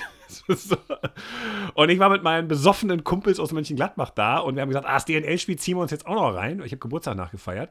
Waren leider ein Tick zu Bremenstraßen, also zu sehr im Bremenstraßen Getränkemodus und haben uns gedacht, ach, den Landshuter Torhüter, den machen wir mal, der spielte bei mir vor Landshut, damals als äh, in der DNL-Mannschaft. Ach, den, mit dem unterhalten wir uns jetzt mal so während des Spiels. Kannst dir vorstellen, dass das nicht, dass das jetzt kein wirtschaftspolitisches Fachgespräch Das war kein. Nee, das war wahrscheinlich so, wie als ich mal bei Dienstlaken Dortmund war und äh, ein Dienstlakener Fan wirklich 60 Minuten hinter der Dortmunder Bank stand und den Dortmunder Trainer beschimpft hat. Die Ja, ganze Zeit, sag mal so. "Was willst du eigentlich? Du ja nichts. Aber wirklich 60 Minuten. Ja, es war, es war, sag mal so, es ging nicht um Raketenwissenschaft und ich sag mal so, Patrick Berger hat auch keine 60 Minuten durchgehalten. Ja. Ist irgendwann, also äh, es, es war Gott sei Dank genug Plexiglas zwischen uns und er ist dann irgendwann auch vom Trainer runtergenommen worden, weil es hat ihn sichtlich beeindruckt. Ja, Ja, halt, festgenommen. ja gut, sag mal so, es war die gleiche Truppe, die mal bei einem Pokalspiel 1996, jetzt wird heiß, äh, Borussia Mönchengladbach Amateure gegen äh, VfB Stuttgart äh, mit 20 Mann bei einem am Bökelberg fand das Spiel statt, war erste Pokalrunde, da konnten die zweiten Mannschaften noch im Pokal einziehen. 20 Minuten lang lauthals hinterm Zaun durchgesungen haben, das ist die ganzen 600 Leute im Stadion gesagt, Legert in den Knast, Legert in den Knast. Wer schoss das 1-0? Thorsten Legert. Wer lief direkt in die Nordkurve und drohte mit äh, dem, was Thorsten Legert so macht? Thorsten Legert. Also insofern, äh, das, das war eine geübte Truppe. Ne? Also das waren schon, da- das war, also meine Freunde sind ja schon Könner. Also bewundere ich jedes Mal. Und ich habe echt gedacht, scheiße, wenn der irgendwann mal was wird, ne, da, da, da kriege ich erstmal ran und entschuldige mich. Also Patrick Berger für den Auftritt damals. Ich hoffe, du hast ihn vergessen. Sorry. Das hast du wahrscheinlich eine ganz alte Wunde aufgemacht. Nee. Nee, es war, zu, war, zu, über war, zu, anderes. war zu, war zu, übrigens, ähm, das passt super zum Übergang, war zu Daniel Fischbuch-Zeiten in der DNL, äh, hat er hat er auch Lack gekriegt von dem Daniel Fischbuch. War ja, Ja. zu seiner Zeit ein ganz guter Spieler in der DNL. Überragend. Aber eine Sache noch, ähm, was ich ganz interessant finde, dass äh, Christian Kühners, der Interims-Sportdirektor beim Deutschen Eishockeybund ist, nach dem Abgang von Stefan Scheidnagel, hat auch ein Scheidnagel-Leid gemacht gestern, ne, oder vorgestern war es schon. Nämlich in der Pressemitteilung des Deutschen Eishockeybundes stehen natürlich dann immer Zitate drin und wer sowas über das Turnier sagt, das sind natürlich dann die üblichen Sachen wie mit erhobenem Haupt und stolz auf die Mannschaft und bla bla bla. Und da hat Herr Kühners aber auch gleichzeitig einen Appell an die Clubs aus der deutschen Eishockeyliga nämlich losgelassen und gesagt, ja, die Spieler sind da, man sieht es, hier kommt was nach, äh, die müssen jetzt aber auch eingesetzt werden. Oder er, er hat, glaube ich, sogar diplomatisch gesagt oder sich in den Mund legen lassen, sie müssen weiter eingesetzt werden. Also nach dem Motto, die werden ja alle schon eingesetzt. Bin ich gespannt, weil allein von den Kölnern sind ja diverse dabei gewesen. Ähm, ob die jetzt, ob für die jetzt alle wirklich Platz ist in der Liga, ähm, ist halt, man muss natürlich auch fairerweise sagen, nicht jeder, der bei diesem U20-Turnier jetzt für Deutschland gespielt hat, hat automatisch DEL-Format. Aber da ist jetzt auch keiner, wo ich sagen würde, den kannst du auf gar keinen Fall mal testen. Ne? Also ich bin mal gespannt, wie viele, äh, ja, vielleicht brauchen die auch noch mal ein paar Tage, vielleicht auch Quarantäne oder einfach mal ein bisschen ausruhen oder so. Aber ich bin mal gespannt. Gucken wir mal, jetzt ekelhaftes Wort, auf Wiedervorlage. Gucken wir mal so in drei Wochen, wer denn aus dem U20-Kader bis dahin einen DEL-Einsatz hatte. Ja, in, in, in, in der DEL Nord können die locker mitzocken. Was sagst du eigentlich zu der Debatte? Ich habe ein Buch mitverfasst mit euch zu dem Thema. Holt mal wieder Zeit. Ja, haben wir auch direkt weggeworfen, das Buch. Ja. Wir werfen auch mal Manuskripte weg. Ja. Nee, äh, natürlich ist die Südgruppe deutlich stärker und das ist jetzt ein schöner Übergang. Ähm, Wieso ist nämlich- natürlich? Ach, egal, komm, ich reg mich gar nicht mehr auf. Also, ich meine, hast, hast du was von dem Mannheim-München-Spiel noch gesehen? Ja, ne? Hast Ja, aber das ist, das ist ja das, was ich letzte Woche schon gesagt habe. Ich wiederhole mich da nicht. Das ist ein anderes Niveau, die zwei. Wenn die jetzt in der Nordgruppe wären, wäre die Nordgruppe automatisch stärker. aber das ist schon vom Allerfeinsten. Also, ich muss ehrlich sagen, ich habe natürlich nur die ich glaube, drei Viertel des ersten Drittels gesehen und dann immer, wenn rübergeschaltet wurde, in, der, in den Pausen des äh, Juniorenspiels. Und dann habe ich mir nachher aber nochmal Highlights angeguckt, Statistiken angeguckt, alles. Also ich muss sagen, das war wirklich ein Level über allem anderen, was ich bisher diese Saison in der deutschen Eishockeyliga gesehen habe. Einfach ein überragendes Spiel, wie Mannheim rausgekommen ist. Also die Münchner wussten ja gar nicht, wie ihnen geschieht. Die, die, die schienen da so oh, wie körperlich überfordert zu sein. Und dann kommt halt diese, also Mannheim führt dann 2-0, ein sehr, sehr schönes Tor von Markus Eisenschmidt mit dem Doppelpass und dann schön unters Dach gelegt. Und dann kippt das Spiel aber durch zwei Strafzeiten von beide von Felix Schütz innerhalb von kurzer Zeit. Und auf einmal ist es ein offenes Spiel, die fünf Minuten mal die fünf Minuten. Mhm. Also ich war wirklich schwer, schwer begeistert vom Niveau dieses Spiels. Ich habe äh, beim Schnitzelklopfen es geguckt und fand auch, äh, da konnte man im Takt mitgehen. Ja, aber echt gut. Und vor Schnitzel, äh, also, äh, es gibt ja jetzt so der neue Lieblingsspieler von sehr vielen Leuten, ist ja Herr, Herr Redmond von München. Und der Mhm. Fetzi, Christoph Fetzer, ist kurz davor, sich den Namen tätowieren zu lassen. So habe ich es zumindest verstanden. Kann sein, dass ich jetzt ein, das nicht ganz richtig verstanden habe, aber ich meine, so war es. So, so richtig auf dem Rücken mit Name und Nummer. Ähm, aber man muss natürlich auch sagen, Redmond, was der da für Pässe gespielt hat vor den beiden Toren, was er für eine Ruhe am Puck hat, was er für eine Übersicht hat. Und gleichzeitig kann der aber auch irgendwie bolzen, ist hart, für Zweikämpfe, gewinnt Scheiben hinten. Also, wow. Einer Vorsicht, der, einer der absoluten Top-Verteidiger der Liga dieses Jahr. das ein oder andere Matt White-Tattoo in äh, Augsburg, das wird bereut. ja, aber ich muss sagen, also ich, ich habe gerade noch ein paar Statistiken geguckt. Wenn er auf dem Eis steht, und wir reden ja zwar erst über vier Spiele, aber gut, immerhin vier Punkte, und wenn er auf dem Eis steht, schießt München 40 Mal, äh, nicht 40 Mal, sondern hat, 40, hat München 40 Mal häufiger aufs Tor geschossen als der Gegner. Und selbst bei 5 gegen 5 reden wir von fast 60 Prozent Korzi-Quote. Also es ist schon überragend, was der macht. Also würde mich nicht wundern, wenn der irgendwann mal eine Auszeichnung bekommt in dieser Liga. Weißt du, was mein Tor des Wochenendes war? Nein. Das 1-0 der Kölner in Krefeld, dieses von der blauen Linie, bam, einfach rein, so, hier, äh, egal was ihr macht, ja, die haben auch einen Ausgleich noch geschossen, so, aber hier, äh, bleckt mir Marsch, ihr kriegt ein paar. Ja, Also also das wir war wirklich so ein Tor, so nach ein paar Sekunden so, ja, äh, mh.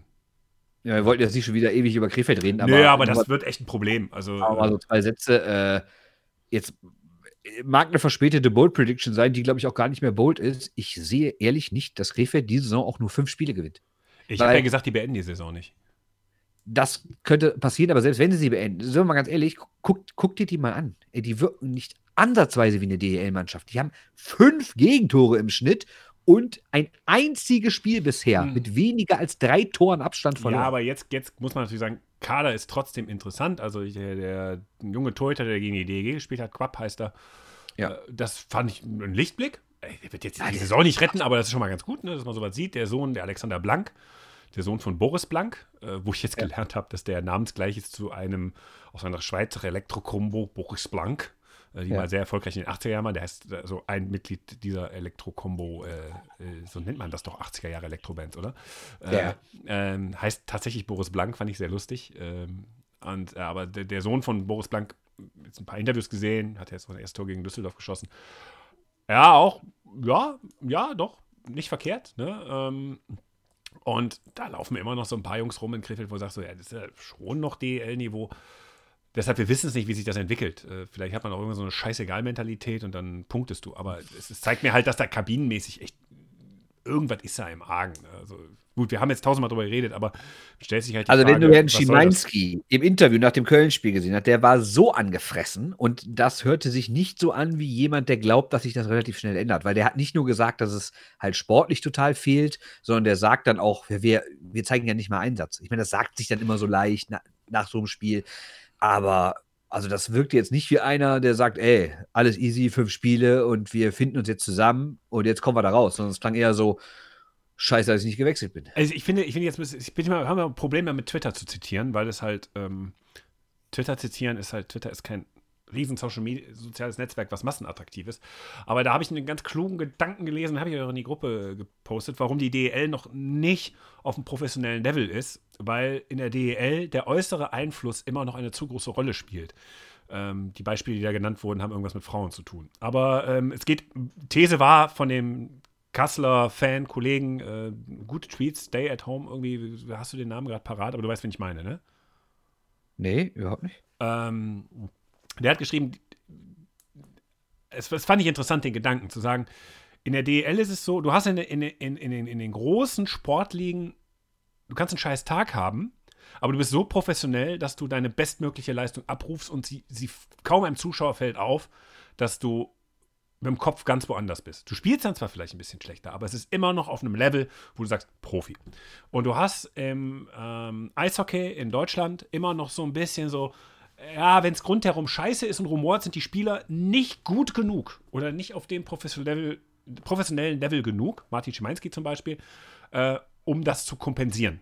Um zu sagen, ich gehe jetzt aufs Eis, spiele Eishockey, scheißegal, was drumherum ist. Beispiel ist im Fußball aktuell der VfB Stuttgart. Ne? Da, da, da brennt es ohne Ende, junge Mannschaft. Trotzdem spulen die ihr Programm runter, halten sich da halbwegs, alles gut. Ne? Und das ist so im Eishockey noch nicht da. Und Krefeld ist für mich halt einfach So, Oh, würde ich aber nicht so pauschal beantworten. Nein, nein, Ich- das war, war nur ein Gedanke, war ein kluger Gedanke. Und Krefeld ist so ein Ding, wo ich sage so, sie können nur Spiele gewinnen, wenn sie sich von dieser ganzen Scheißsituation drumherum freimachen. Ja, du brauchst vielleicht auch gerade in der Situation so eine jetzt erst Rechtsstimmung, aber ich sehe halt keine jetzt erst Rechtsstimmung, Nee, sondern die- ich sehe eine leck mich am Arsch Stimmung. Ja, das heißt, sagt mir, da ist neben Eis so viel los oder vielleicht, das ist nicht mehr rettbar. Deshalb sage ich, Krefeld ist ein Problem für die Sportlichkeit in der Liga. Und das Gleiche sehe ich im Übrigen auch bei Augsburg. Also, da, da ist fernab Augsburg hat überhaupt keine Probleme wie Krefeld. Aber so das Sportliche ist so, boah, da hast du echt zwei Teams. Ja, eine harte Saison für Augsburg. Ich meine, auch gegen Nürnberg. Ich meine, man muss sagen, Nürnberg ist jetzt auch ein bisschen äh, kompletter. So Luke Adam ist ja Genau. jetzt da, macht direkt zwei Tore. War schnell wieder Aber auf der Bank. trotzdem ist, trotzdem ist Nürnberg, trotzdem ist Nürnberg ja keine, keine Top-Mannschaft. Und auch da 1-4 und bis kurz Schluss sogar 0-4. Also, das, wird werden, werden eine harte, Saisons. Saison. Wiederum Iserlohn äh, verfestigt sich ja, ne? Dass man sagen kann, ja, vielleicht. Schade, Düsseldorf. März ist Schluss. Ja, Iserlohn bin ich auch mal gespannt. Ne? Ja, Düsseldorf ist natürlich. Ja, Düsseldorf ist komisch aktuell. Ne? Äh, Du hast eigentlich. äh, Du bist offensiv echt stark. Ich meine, die DG hat 15 Tore in vier Spielen Ach geschossen. komm, du willst doch einfach nur hören. Schwickerath, du hast recht, die Offensive ist echt nice zu gucken. Aber dann wird es bei den Verteidigern düster. Ja, beim Backchecking, sicher, beim Backchecking, beim Backchecking. Ja, ich bin mir nicht sicher, was es ist. Ist es Backchecking, sind es die Verteidiger, sind es die Stürmer, sind es die Torhüter? Ich weiß es nicht. Aber nochmal ganz kurz zu den Stürmern. Ich meine, du hast, oder zur Offensive, du hast 15 Tore geschossen in vier Spielen, weil den Penalty von Janke in Köln rechne ich jetzt mal raus. Der wird ja für die, für die Tabelle gerechnet, aber das ist jetzt für mich kein Tor aus dem Spiel heraus. Aber der war Äh, fein und schön. Der war überragend. Das sind fast vier Tore im Schnitt, aber du gewinnst nur ein Spiel glatt. Mit vier Toren im Schnitt. Also, was natürlich auf der anderen Seite heißt, du kriegst viel zu viele Tore rein. Und letztes Jahr warst du die beste Abwehr der Liga, was, wie ich schon 877 Mal gesagt habe, vor allen Dingen an Herrn Niederberger lag. Und sobald halt jetzt Torhüter da sind, die durchschnittlich oder aktuell sogar ein bisschen drunter halten, sieht es wirklich düster aus. Und das liegt vor allen Dingen am Unterzahlspiel. Ich hab- Ich habe mir extra nochmal die Zahlen angeguckt. 55,6 Prozent. Ich meine, das ist ja Wahnsinn. Wir reden über acht Unterzahl-Gegentore in vier Spielen. Zwei pro Spiel. Ich meine, wie willst du überhaupt Spiele gewinnen, wenn du allein in Unterzahl schon zwei Tore pro Spiel kriegst? Denn du kriegst ja im Schnitt mindestens eins bei Nicht-Unterzahl. Das heißt, du hast schon mal jedes Spiel drei Gegentore. Das sind schon mal klar. Sie hörten einen Beitrag von Mirko Heinz für die Sauerländische Kirche. Nee, aber mal ernsthaft. Ich meine, die haben natürlich auch gegen gute Überzahlteams gespielt, darf man auch nicht vergessen. Ne? Also Köln hat gegen die Tore gemacht, äh, Bremerhaven ist sehr stark in Überzahl, Wolfsburg war auch okay.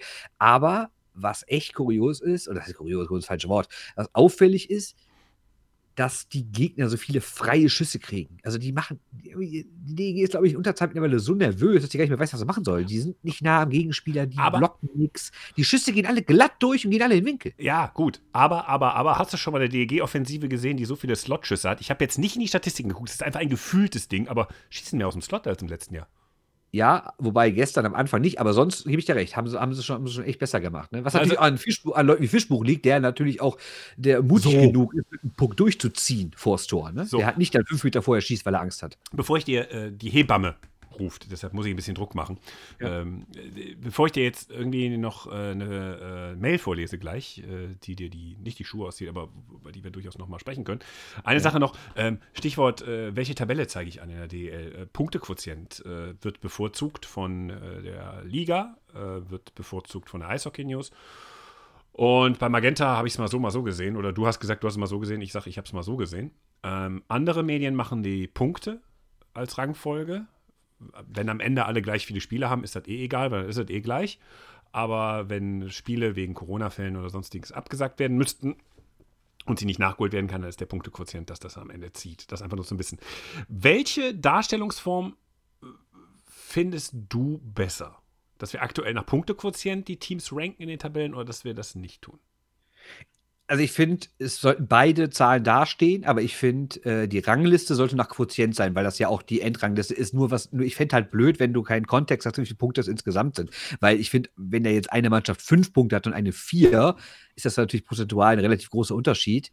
Aber du denkst dir, ja gut, das ist halt ein Sieg. Ne? Aber, wenn, aber wenn dann jetzt eine Mannschaft 50 Punkte hat, eine andere 40, dann ist es halt nicht so easy, mit einem Sieg aufzuholen. Ne? Deshalb finde ich, muss, muss auch immer die Gesamtpunktzahl daneben stehen, um den Kontext vom Quotienten zu kriegen. Ja, ich finde es ich find's unfassbar schwierig, das, das zu vermitteln. Also ich glaube, wenn man in so einem Fahrwasser ist, dass man sagt, wir werden auf jeden Fall von den beiden Gruppen die Spiele nachholen können, sollte man ganz schnell diesen Punktequotienten etwas nachrangiger behandeln bei der Tabelle. Weil das kann. Ja, gut, aber du hast natürlich nicht mehr diese klassischen Spieltage wie früher, dass alle Freitags, alle Sonntags und mal Donnerstags oder Dienstags spielen und das in der Regel alle die, meisten, die gleichen Spiele haben. Du hattest ja jetzt sogar schon in den ersten Wochen, äh, auch Ja. ohne Nachrichten, durch den ganz regulären Spielplan, manche Teams hatten vier Spiele, manche zwei. Ja, ich weiß, es ist, das ist eine schwierige Nummer, aber je weiter man in der Saison voranschreitet, umso mehr sollte der Quotient eine untergeordnete Rolle spielen. Wäre so. Ich finde einfach beides. Einfach beides nebeneinander stellen und dann ist in Ordnung. Also, es wird schwierig, die Tabelle zu lesen, das wollte ich nur sagen. So, ähm, hast du noch irgendwas oder kann ich dir eine Mail vorlesen? Du kannst eine Mail vorlesen, ja. Naja, also ich hätte noch was zu Freddy Tiffels, weil der so überragend spielt mit fünf Toren und acht Punkten und aktuell wie der beste Mann der Sage, aber über die Kölner reden wir ein andermal. Also nur ein Satz dazu. Überragend dafür, dass die so wenig trainiert haben, so wenig gespielt haben. Ganz starke Saison bisher der Kölner. Wir haben in einer der letzten Folgen aufgerufen zu sagen, schreibt uns, wenn ihr, da ging es um die Geschichte mit Gewalt in der Kabine, mit den ganzen Jugendspäßen, Anführungsstrichen, die da gemacht werden. Äh, haben wir gesagt, schreibt uns. Wir haben gesagt, liebe Leute, bei dieser ganzen Pieta-Debatte um Rassismus im Eishockey und so weiter, ähm, wie seht ihr das bei den Hörern? Wir haben eine Mail bekommen. Derjenige, der die geschrieben hat, möchte anonym bleiben und wir werden noch keine Vereine nennen. Aber wir haben das halbwegs nachvollzogen. Wir haben mit demjenigen auch gesprochen, das auf Plausibilität gecheckt. Und deshalb würde ich gerne eine Passage aus der Mail, nicht die ganze Mail, weil da ist auch viel Lobhudelei für uns mit drin, weißt du, so, das äh, klingt dann immer doof. Nein, aber darum geht es auch gar nicht. Das ist nicht der Kern der Botschaft.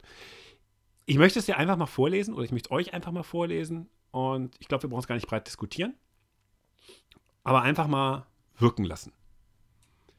Wie gesagt, anonym, keine Namen, keine Vereine. Der User, Hörer, nennt er sich wie er will, hat uns geschrieben, mit zehn Jahren habe ich das Eishockeyspielen begonnen, vorher natürlich schon auf der Straße gespielt. Die längste Zeit spielte ich bei zwei Clubs parallel immer Skaterhockey. Was daran jetzt Besonderes sein sollte? Eigentlich gar nichts, wenn mein Familienname nicht türkisch klingen würde und ich einige Jahre auffällig lange Haare hatte, Klammer auf, schlimme Jugendsünde, Punkt, Punkt, Punkt, Klammer zu. Rassismus war an der Tagesordnung, allen voran mannschaftsintern in der Kabine, während des Trainings oder im Trainingslager. Klammer auf, Zitat, Quotenkanacke, Kümmeltürke und vieles mehr. Zitat Ende, Klammer zu. Der Höhepunkt war dann, als die Mannschaft entschied, als Schlachtruf Sieg Heil einzuführen. Die Trainer, Ordner, Zuschauer, Gegenspieler haben das unmissverständlich hören können. Ihr kennt sicherlich die Ruhe im Eisstadion bei Jugendspielen vor dem Schlachtruf. Wieso das mitgetragen wurde? Weil es keinen sonderlich interessiert hat und natürlich neben mir keinen weiteren Spieler mit Anführungsstrichen Migrationshintergrund, Klammer auf, ich bin hier geboren, weit und breit zu finden war. Mein bester Freund und ich haben die Mannschaft nach vielen tollen Jahren dann verlassen. Unsere Eltern haben ihre Haltung dazu natürlich kundgetan. Da fällt mir fast was um. Ähm, das hat uns ein Hörer geschrieben. Und ich lasse einfach mal so auf euch wirken. Ja, und es, ohne dass wir es jetzt wieder lang diskutieren müssen, aber es zeigt halt das, was man auch aus anderen Bereichen, nicht nur aus dem Sport kennt. Das ist einfach so eine Kultur des Wegsehens. Und das Entscheidende ist einfach, also zwei Sachen sind dabei entscheidend. Äh, fasch faschistische Gedanken oder Faschisten an sich, ohne dass ich jetzt sagen will, jeder in dieser Mannschaft ist ein Faschist, aber du weißt, was ich meine. Die besetzen halt Räume. Und wenn die keinen Widerstand kriegen, dann nehmen die sich den Raum und dann wird das Normalität. Und auch Sprache schafft Normalität und Realität. Und wenn sowas da passiert und es gibt keinen Widerspruch, dann setze ich das fest. Und umso wichtiger ist Widerspruch. Erste Handlungsempfehlung. Zweite Geschichte, Eishockey muss diverser werden. Das wird da ja angesprochen. Deshalb habe ich die Passage auch ausgewählt, mhm. weil sie wunderschön zeigt, das sind, das ist Blödsinn, das ist dumm. So, schlicht und ergreifend. Ähm, sowas passiert in Zusammenhängen, wenn es unwidersprochen bleibt, hat das schlimme Auswirkungen. Aber wir brauchen die Realität nicht irgendwie äh, schöner machen, als sie ist. Natürlich passiert das. Wichtig ist immer der Widerspruch. Wichtig ist die Arbeit dagegen im Nachgang. Ähm, kann natürlich nicht passieren in einem Sport, wo es keine Sau interessiert, weil man unter sich ist. Und das ist im Eishockey leider ein Fall. Haben wir hier wieder ein Beispiel von. Äh, wie gesagt, einfach mal vorgelesen. Lasst es auf euch wirken. Macht Eishockey diverser. Mehr Widerspruch auch im Jugendbereich gegen, ähm, wenn ihr mal was hört. Nicht nur was Rassismus betrifft, auch bitte gegen äh, Homophobie, gegen Sexismus oder so. Da kann man ruhig mal auch bei den beiden letztgenannten etwas höflicher, beim erstgenannten sofort da rein. Ich will das gar nicht ranken, aber es gibt immer so äh, Möglichkeiten, wie man das anspricht, aber bitte einfach ansprechen. Das ist auch ein Appell Genau. an Trainer, ne? auch, auch so mit Richtig. Gewalttolerierung und so weiter und so fort. Wie gesagt, wir haben, wir haben danach mit demjenigen gesprochen. Wir haben das auf Plausibilität gecheckt. gecheckt. Ähm, ihr kennt das, es wird wieder heißen, nein, das stimmt so alles gar nicht. Auf das Spiel will ich mich gar nicht einlassen. Es ist, ein, es ist trotzdem eine Beschreibung, wo ich sage, das möchte niemand im Sport haben. Und insofern einfach wirken lassen. Richtig. Und es geht auch gar nicht so darum, dass der Einzelne jetzt den Ritter der Enterbten spielt und dagegen vorgeht. Also wer sich das nicht allein traut, da würde ich niemandem einen riesen Vorwurf machen, aber dann tut man sich ja wirklich zusammen oder spricht mal Eltern an oder Trainer oder jemand aus dem Verein oder was auch immer. Ne? Also man braucht sich da auch nicht irgendwie allein gelassen. Man braucht auch nicht alleine quasi diesen Kampf zu führen. Ne? Das ist eh immer viel zu schwierig. Ne? Also An- lieber an- mit Leuten zusammentun. An der Stelle nochmal, kann uns schreiben, mail at shorthandednews.de und dann ist das gut. Dann würde ich ganz gerne noch ein Gewinnspiel auflösen. Oh, was machst du jetzt? Ich, Ja, ich habe, ja, du, da hast du wahrscheinlich bei dieser epischen Länge unseres äh, unhöflichen Neujahrsstarts, äh, hast du äh, weggehört, dass ich sage, ich mache jetzt bei den Profilbildern immer ein Trikot im Hintergrund. Und dann Ach ja, stimmt, du hast. kann man dann so, Ja. was ist das? Und ich habe mal geguckt bei Social Media, wer das überhaupt gecheckt hat und bis dahin gehört hat. Äh, einige haben Markus, einfach. ne? Was? Markus hat es doch gecheckt, oder? Ja, aber ich habe äh, einen Gewinner ausgewählt. Ich mache das ja, ich mache das ja völlig intransparent. Ich suche mir einen aus. Klar. Rudi Rent. zufällig wohnt der im selben Haushalt wie ich. Ja, Rudi Rent heißt der Mann auf Facebook, der äh, richtigerweise Dynamo Riga aus der KHL gepostet hat. Es war auch nicht so schwer. Äh, mal gucken, was diese Woche rumkriegt. Äh, wir nehmen Kontakt auf, brauchen eine Adresse. Die zwei Aufkleber von Partisan Melmark liegen hier schon. Dann kriegst du die. Und ähm, nächste Woche mal gucken, was ich mache. Das werde ich heute Abend entscheiden, wenn ich dann wieder meine Kiste hinter mir greife und ein Trikot nehme. Oder du das vielleicht mal machst. Und nein, nur wenn Bernd Schwickerath das macht, nicht automatisch Washington Capitals. Nee, kann auch Sowjetunion sein. Ja, oder neben Montreal. Kleiner Tipp. Ähm, und äh, wie gesagt, das ziehen wir jetzt mal die Saison durch. Ich ja ein Price-Trikot. Stimmt, das völlig recht. Bitte? Ich habe ja ein Carey Price-Trikot, stimmt. Ja, aber wie gesagt, ich würde kein Washington und kein Carey Price nehmen. Bei der DG hat sich mal organisch mit unserem Logo zusammengepackt mit dem Türkis, ähm, wie ich das beim ersten Mal gemacht habe. Ich werde mir was Nettes, ich werde was Nettes finden aus meiner Trikotkiste. Und nein, es wird nicht Straubing sein. Auch das nicht. Keine, so, vielleicht habe ich ein Krefeld-Trikot. Wer weiß es? Wer weiß es denn schon? Wer weiß es denn schon? Ähm, So. das das Rating-Trikot geht nicht, was habe ich Kai geschenkt, das grün-orangene. Mann! Ja, das Schöne. Ja, und Kai ist, Kai ist verschollen. Kai, wo bist du? Ka- Kai, egal. Äh, ich bin wahrscheinlich erst bei Netflix. Guck gerade Cobra Kai. Dritte Staffel. So, hast du sonst noch irgendwas an Kleinigkeiten? Komm, du Ja, hast nicht mehr viel Zeit. Die Hebamme ruft. Nur sagen, äh, nächste Woche fängt ja die NHL an und wir machen ja hier keine große NHL-Vorschau, aber das wird die Woche ein bisschen Hockey geben mit den Kollegen Fetzer und Böhm. Da könnt ihr reinhören. Dann hast du die eine Kleinigkeit, äh, gerade eben schon selber gesagt, nämlich äh, was Sensationelles in Anführungszeichen passiert. Freiburg hat zu wenige U21-Förderspieler im Meisterschaftsspiel gegen Kaufbeuren und ich zitiere aus der Pressemitteilung: Der 18. und 19. Feldspieler auf dem Spielprotokoll darf in der DEL 2 nur mit einem U21-Förderspieler gemäß Paragraph 24 in Klammern 8 der Spielordnung besetzt werden. Somit wurde die Partie mit einem 5 zu 0 Sieg von Kaufbeuren gewertet. Und das finde ich auch sensationell, dass man gerade in der Woche, in der groß erzählt wird, U20, hurra, Jugend-Eishockey, dass man da sagt, ach, wir verzichten mal auf unsere Jugendspieler. Äh, also war bestimmt keine Absicht, aber äh, immer mal was Neues. Und das letzte ist. Äh, Du, bevor ist- das kommt, es, es, nein, es hat nichts mit Wayne Gretzky zu tun in Freiburg. Ist ganz wichtig. äh, ja, das letzte ist, äh, ihr habt aber äh, in Social Media wahrscheinlich schon gesehen, der Wally ist bei Hauptstadt Eishockey raus und das ist ja einer der engagiertesten überhaupt einer gewesen, hat das mit aufgebaut äh, mit Tom und Flo und auch einer der, und das sage ich nicht aus Sympathie, sondern weil ich es wirklich so meine, einer der besten Eishockey-Fotografen, die es in diesem Lande gibt. Also ich meine, ihr habt ja wahrscheinlich schon diverse Mal die ganzen Kanäle durchgeguckt von Hauptstadt Eishockey, Eisbären Nerds, wie sie auf Twitter heißen. Gerade bei Instagram finden sich da ja äh, Dutzende Fotos und ja, wirklich immer immer ein Genuss, sich die Fotos anzugucken, auch wenn sie von den Eisbären sind, sag ich mal. Ne? Also, Wally ist leider raus, aus gesundheitlichen Gründen. Wir wünschen alles alles Gute, hoffen, dass er irgendwann zurückkommt, äh, weil, äh, ja, Eishockey-Szene ist besser mit dir. Eishockey-Szene ist insgesamt besser mit euch. Boah. Uah. So, hört äh, ein bisschen Hockey, äh, damit die auch wieder irgendwelche. Ich sage jetzt gar nichts mehr, so kriege ich wieder eine WhatsApp-Sprachnachricht, die ich dann hier wieder veröffentliche. Ähm, macht ihr mal mit hier NHL, ne? Macht ihr mal euren Stützle-Podcast da. Äh. Nee, wir wollten so. Äh, Unsere Jungs in Übersee, ist das die Überschrift? nee, wir wollten so pro Team eine Stunde ungefähr. Geil. Also, das, was man so in der Mittagspause mal so weghören kann, ne? Auf achtfacher Geschwindigkeit. Schnell weg. Schnell weg. Du weißt ja, ich kann mit den Schnittsystemen, die ich, äh, die ich habe, kann ich so ungefähr bis zu achtfacher Geschwindigkeit vorhören. Also mir ist das egal. Ich krieg das mit. Man lernt auch, man lernt auch übrigens über die Jahre äh, diese Geschwindigkeit zu hören. Ja, das höre ich aber auch von anderen Leuten, dass sie teilweise Podcasts in 1,5 oder zweifacher Geschwindigkeit hören, damit schneller vorbei ist. Also würde mich nerven, ehrlich gesagt. Äh, nee, ich höre, ich höre, äh, ohne Scheiß, ich höre, höre alles, was ich im Beruf mache, abhöre, äh, höre ich doppelt ab, weil ich direkt weiß, äh, ja, stimmt halt nicht. Dann gehe ich nochmal in die Realgeschwindigkeit. Das ist halt geschultes Ohr über die Jahre. Ich höre auch nicht so laut ab. Ähm, ja, gut, dafür kannst du ein Layout machen bei der Zeitung. Das, das ist halt Handwerk, ne? Aber ähm, was ich echt nicht mache, äh, ist mir dann noch Podcasts in doppelter Geschwindigkeit geben, weil das ist für mich dann so, das ist Freizeit. Weißt du, da, will ich, Ja. da will ich halt auch vernünftig konsumieren. Ich höre genug Scheiß viel zu schnell und äh, deshalb. Wobei ich euch, unseren Hörerinnen und Hörern, einfach mal vorschlagen würde, hört euch mal den Podcast komplett an, dann geht ihr nochmal zurück und macht nochmal in doppelter Geschwindigkeit. Und dann überlegt ihr, was besser war und macht es nochmal. Ja, dann machst du eine dreifache Geschwindigkeit und dann stellt ihr fest, gar keinen Unterschied. Und, äh, oder- oder vielleicht, und wenn ihr dann merkt so, hey, es bleibt ja viel mehr hängen, wenn ich das in dreifacher Geschwindigkeit äh, höre, dann hört euch Karl Marx in vierfacher Geschwindigkeit an. Vielleicht verstehen wir es dann. Ja. Das ist eine recht, recht einfache Sprache. Ja, Problem. genau. So. So, Feierabend für. Eishockey Proletarier aller Länder vereinigt euch. Das war Shorthand News Ausgabe Nummer 145. Danke an Bernd Schwickerath. Danke an Christoph Ulrich. Und wir hören uns nächste Woche wieder. Bis dahin. Tschö. Shorthanded News. Der Eishockey-Podcast.